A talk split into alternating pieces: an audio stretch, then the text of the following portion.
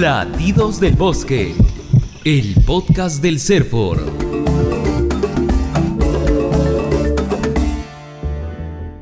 Las concesiones forestales son la principal forma que tenemos de conservar el bosque. ¿Por qué? Partimos de que el bosque tropical tiene una composición diversa. En una hectárea pueden haber hasta 300 especies de árboles, pero el concesionario hace una extracción selectiva, sacando solo los árboles de las especies de interés comercial que tienen ya las condiciones para ser aprovechados. Esto es que solo se sacan uno o dos árboles por hectárea, que significan 4 a 10 metros cúbicos como máximo. Eso es lo único que se extrae. Por lo tanto, el concesionario no destruye el bosque. El concesionario extrae un árbol o dos árboles por hectárea y punto. Y luego se retira para que ese bosque se regenere y dé lugar a una segunda corta dentro de 20, 25, 30 años que regresará a esa misma área. El convencimiento con el que habla la economista Elena Rubio Urrelo, especialista de la Dirección de Promoción y Competitividad del Servicio Nacional Forestal y de Fauna Silvestre CERFOR, nace de una certeza.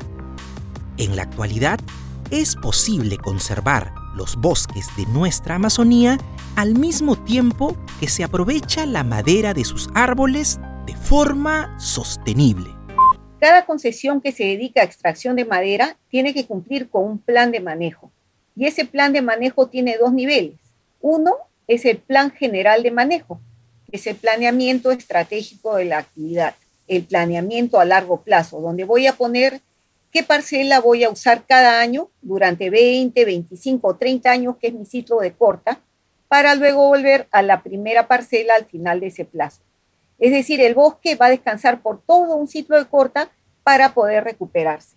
El otro nivel de planificación es el plan operativo, que es el plan de acción inmediata para el año siguiente. O sea, yo no puedo ingresar al bosque si no tengo un plan operativo y no puedo extraer madera si no he hecho un inventario, un censo de cada uno de los árboles que voy a extraer, identificándolos por especie y midiéndolos para tener su volumen. Esos árboles que propongo en mi plan y voy a extraer son los que me autoriza la Autoridad Regional Forestal a través de mi plan operativo. Si no tengo ese plan operativo aprobado, no puedo hacer absolutamente nada. Y además, en el plan operativo yo tengo que especificar cuál es la ruta que voy a seguir para entrar hasta el área de corta, cuáles son los caminos que voy a construir, cuáles son los patios de corta donde voy a acumular mi madera y dónde se ubican estos. En fin, todo está diseñado buscando causar el menor impacto posible al bosque. Es el caso de lo que ocurre en Iñapari, localidad ubicada en la provincia de Tahuamanu, departamento de Madre de Dios, en la triple frontera entre Bolivia, Brasil y el Perú. Allí, en medio de una zona cuyo 52% de territorio está constituido por áreas naturales protegidas, la empresa Maderacre extrae anualmente 60.000 metros cúbicos de madera pero lo hace bajo el enfoque de manejo forestal sostenible. Nosotros en Maderacre manejamos una de las unidades eh, de manejo forestal más grandes del Perú. Eh, son ocho contratos de concesión forestal a las cuales hemos accedido a través de concurso público eh, del Estado entre los años 2002 a 2015 y esto nos ha permitido tener un conglomerado o un consolidado de 220 mil hectáreas bajo manejo forestal, las cuales vienen siendo gestionadas por nuestra compañía en base a los estándares internacionales del FSC, que es eh, el Consejo Mundial de Manejo Forestal y el que da las pautas más reconocidas eh, de manejo forestal en el país y en el mundo. Estos contratos a los cuales hemos accedido no solamente nos dan privilegios o derechos, sino también nos dan una gran responsabilidad, ya que a través de ellos nosotros asumimos el rol de custodios del patrimonio forestal, es decir, que tenemos que velar porque el patrimonio forestal de toda la nación que está circunscrito a esta unidad de manejo sea eh, manejado, gestionado de manera responsable y, además protegido de diferentes agentes que puedan vulnerar este patrimonio forestal de la nación, lo cual desde ese punto de vista nos convierte pues en una especie de guardabosques o guardaparques de, estas, eh, de estos bosques muy importantes que además eh, se caracterizan como la gran mayoría de bosques amazónicos por tener pues una alta biodiversidad, eh, conservar también suelos, aguas de las cuales se abastecen ciudades o pueblos que están dentro de estas cuencas donde nosotros intervenimos y que además incluso en la parte alta de las mismas habitan pueblos indígenas en aislamiento voluntario. En ese sentido es fundamental de que las actividades sean llevadas de una manera precautoria y responsable con respecto a la gestión de los recursos y que las unidades que manejamos sigan cumpliendo un rol de zona de amortiguamiento en beneficio de la protección de estos pueblos y sus territorios. Mi nombre es Nelson Kroll, soy el gerente regional de la empresa Madera Cresac. Hoy Gracias al enfoque que se le da a la actividad forestal en Iñapari, la citada empresa ha logrado contribuir al desarrollo de las comunidades locales. Por ejemplo, Maderacre genera aproximadamente 350 puestos de trabajo directos, involucrando de esta manera alrededor del 30% de la población económicamente activa del distrito Iñapari, al tiempo que también trabaja en programas de apoyo en materia sanitaria y educativa tanto en Iñapari como en otras comunidades nativas aledañas que son parte del área de influencia de nuestra operación. Muy bien, llegados a este punto, es momento de precisar qué son las concesiones forestales maderables.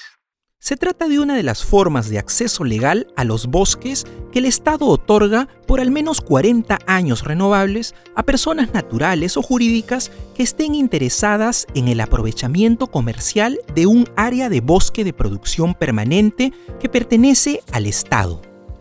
Los requisitos para la entrega de concesiones están establecidos en el reglamento de la Ley Forestal y de Fauna Silvestre y son entregados al interesado por la Autoridad Regional Forestal y de Fauna Silvestre, una entidad presente en todas las regiones, o por la Administración Técnica Forestal y de Fauna Silvestre del CERFOR en las regiones donde todavía no se han transferido dichas competencias. En la actualidad hay dos procesos para acceder al bosque. Uno es el concurso público y el otro es el proceso abreviado.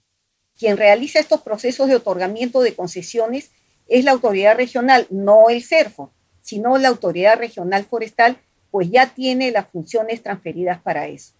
El primero de ellos, el concurso público, es un proceso largo que puede durar mínimo seis meses y hasta un año. Se inicia mediante una convocatoria pública poniendo en conocimiento de toda la ciudadanía a nivel nacional para que los interesados puedan tener una concesión por 40 años renovables. En las bases del concurso se especifica las unidades de aprovechamiento que se van a ofertar, que son parcelas en el bosque que se ponen a disposición y que tienen desde 5.000 hasta 10.000 hectáreas. Y un postor puede solicitar una o más de estas parcelas o unidades de aprovechamiento.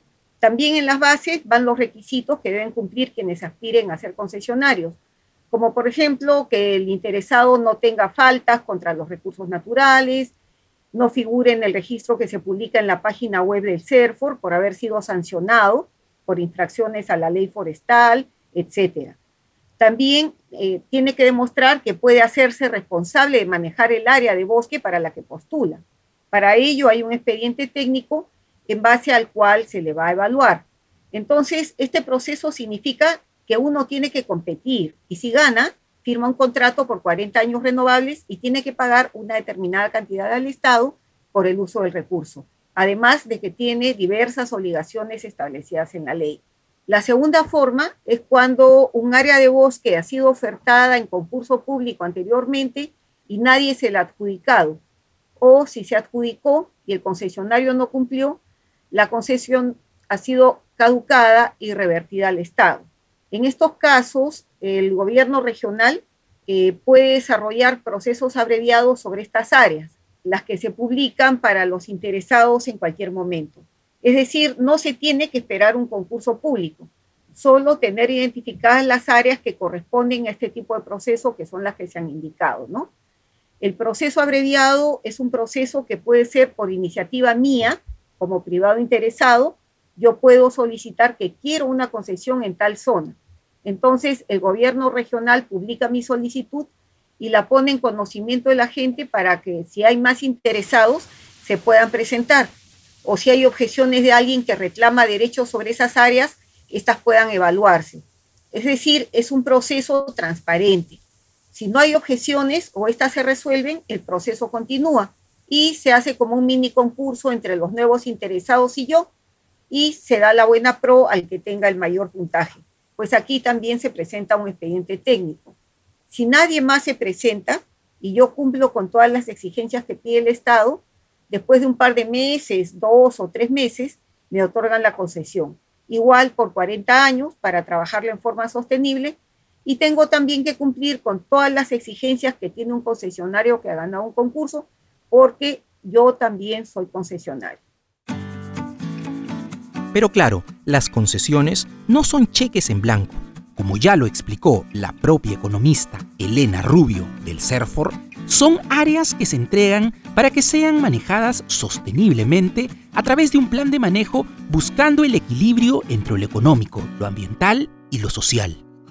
El plan de manejo es en realidad la herramienta fundamental de una concesión, pues contiene dos instrumentos, el Plan General de Manejo Forestal, que planifica y define la estrategia de la concesión, y el Plan Operativo, que es el instrumento de corto plazo, normalmente de un año, que define justamente las medidas que toda empresa debe cumplir para que la madera se aproveche de forma racional y sostenible.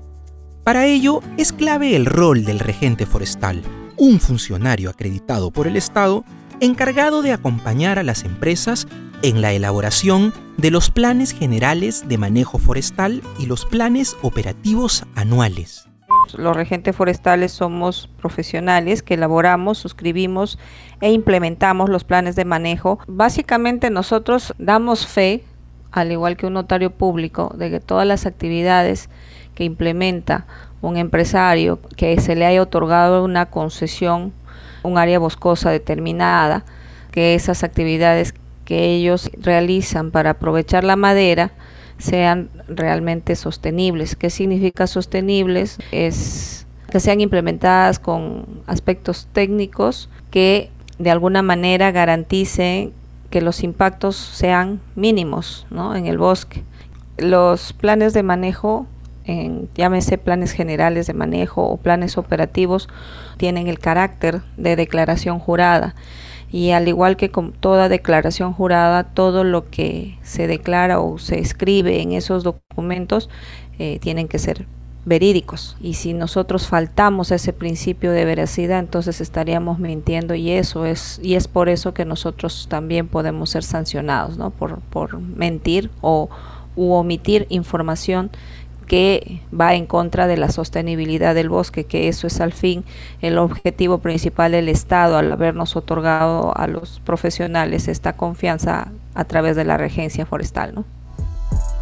Hoy en día, tener regentes forestales, una figura introducida en 2016 por la Ley Forestal y de Fauna Silvestre, Ley 29763, ha reducido la cantidad de planes de manejo forestal inexactos, lo que antes era común en el sector. Comenta Ana Limachi, presidenta de la Asociación de Regentes Forestales de Ucayali. La figura de la regencia ha ayudado a que estos planes de manejo sean correctamente implementados, ¿no? porque según los resultados de OSINFOR ha disminuido ¿no? la, falsedad de información en, ¿no? por así decirlo, y, Ucayali está liderando en ese sentido. ¿no? Entonces, por eso, ah, en representación de mis colegas regentes, este, puedo garantizar de que nosotros estamos este, tratando de hacer bien las cosas, ¿no? si no, no firmamos un plan de general. ¿no? Los resultados de las supervisiones nos están dando eh, esa, esa confianza de que el trabajo que estamos realizando es es eficiente. No, no, no podemos decir que al 100% a la perfección, porque eso no existe. Siempre se, se, suscitan errores dentro de la misma actividad, pero estos errores, mientras no sean muy graves y sean subsanables, este, considero que estamos yendo por buen camino, ¿no? Muy bien. Hay otras medidas que están contempladas en los planes de manejo forestal que permiten a las áreas de bosque concesionadas mantener en el tiempo mejores condiciones que las áreas no concesionadas. Por ejemplo, la inversión en custodia y vigilancia es una de ellas, tal como lo relata Nelson Kroll, gerente regional de Maderacre. Hay que resaltar que los postores, para que puedan acceder a una concesión forestal, deben contar con capacidad técnica y financiera no solamente para llevar a cabo labores vinculadas al aprovechamiento forestal, a la silvicultura, al manejo en sí del bosque, sino también para que tengan la capacidad de invertir y desarrollar sistemas integrales de custodia que garanticen, valga la redundancia, la conservación o la protección del área eh, que puede estar sujeta a diferentes presiones como eh, agentes de deforestación, eh, invasión, tala ilegal, caza furtiva, siendo clave que, estas empresas tengan la capacidad de estructurar un plan de custodia e implementarlo y sostenerlo en el tiempo. Se debe considerar que a más grande una unidad de manejo forestal y más cercana a los centros poblados o a carreteras o a vías de comunicación en general, el riesgo eh, es mayor y por ende la inversión en custodia y vigilancia también tiene que ser proporcional a ello. Ahora escuchemos el caso de la empresa Comasac en Ucayali. Se trata de otro ejemplo de que las concesiones otorgan beneficios incalculables a los bosques. Y es que las concesiones también pueden garantizar la regeneración natural de las áreas forestales. ¿Cómo lo hacen? Nos basamos en una práctica silvicultural en la cual este, es la aplicación de principios eh, para comprender los procesos naturales y para poder determinar posibles modificaciones de la estructura de un ecosistema, mejor dicho. Una de esas prácticas consiste en favorecer el crecimiento y desarrollo óptimo de los árboles por regeneración natural, la cual esta práctica conlleva a una tala dirigida. Una tala dirigida es, un, es una acción es una técnica del tumbado de árboles, la cual se le da el direccionamiento deseado o más apropiado al árbol. Esto es en la fase de aprovechamiento de la tala en sí, pues, del tumbado, de la corta. Y así se reduce o se disminuye el impacto ambiental que puede generar estas actividades de, aprovechamiento. Muchas personas se hacen la idea de tener una concesión y es sinónimo de depredación, de deforestación, la cual viene a ser lo contrario. Eh, los concesionarios en sí, propiamente dicho, Consorcio Madero no destruye bosque. Hacemos un aprovechamiento selectivo que concluye en la extracción de los árboles. Imagínense nomás, hacemos el aprovechamiento de dos árboles por hectárea. No llegamos ni a tres árboles por hectárea. ¿Eso dónde se refleja? Eso se refleja al momento que se hace, se presenta el, el instrumento de gestión a la autoridad, al momento que se hacen las reformulaciones, y al solicitar el volumen o la cantidad de árboles aprovechables para su aprovechamiento en este caso, ahí nos damos cuenta, no llegamos ni a tres árboles por hectárea, la cual se hace su aprovechamiento selectivo en este caso, ¿no?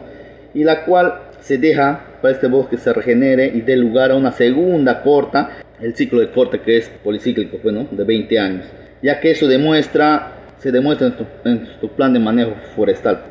Eh, mi nombre es Juan Carlos Armas Acuña, regente forestal de la empresa Consorcio Maderero SAC, Comasac, la cual es una empresa que tiene títulos habilitantes y más que todas las concesiones en sí. ¿no? no cabe duda que con todo ese cuidado se está garantizando que la madera peruana adquiera mayor valor. Efectivamente, tenemos una gran gama de maderas con una gran gama de productos que pueden ser obtenidos de estas madera para muebles, pisos, puertas, construcción, triple, cajonería, etc. Esto por la gran diversidad de nuestros bosques naturales.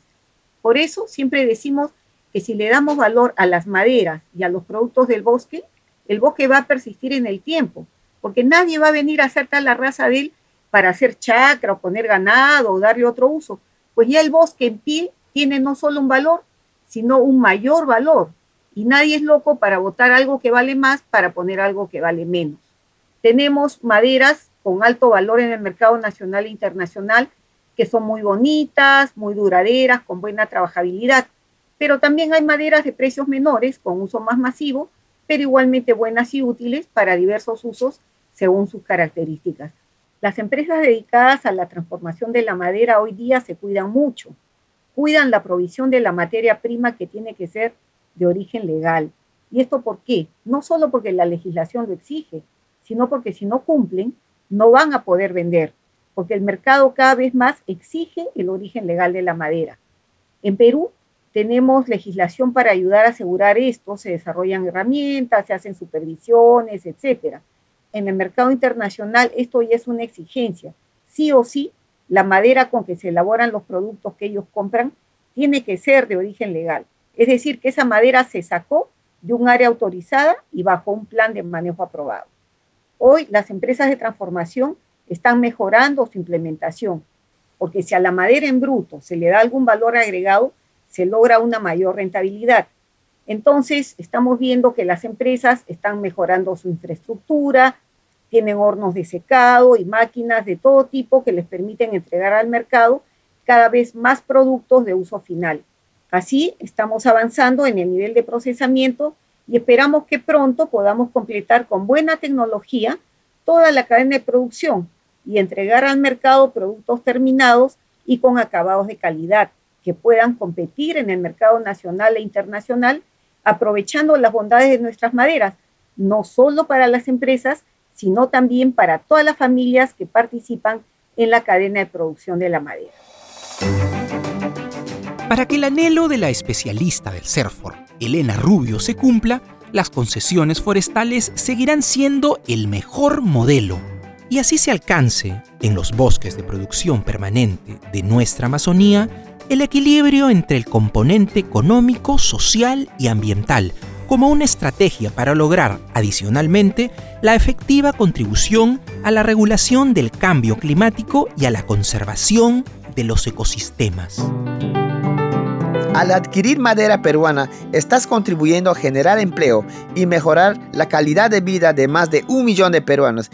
Apoyemos esta actividad que beneficia a muchísimas familias que forman parte de la cadena de valor de la industria maderera en el Perú.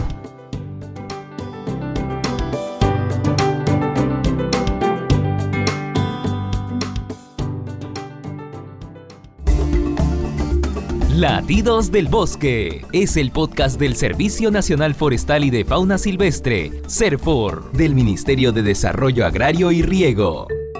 Este podcast se realiza gracias al apoyo financiero de la Unión Europea, en el marco de la acción Alianza por la Fauna Silvestre y los Bosques.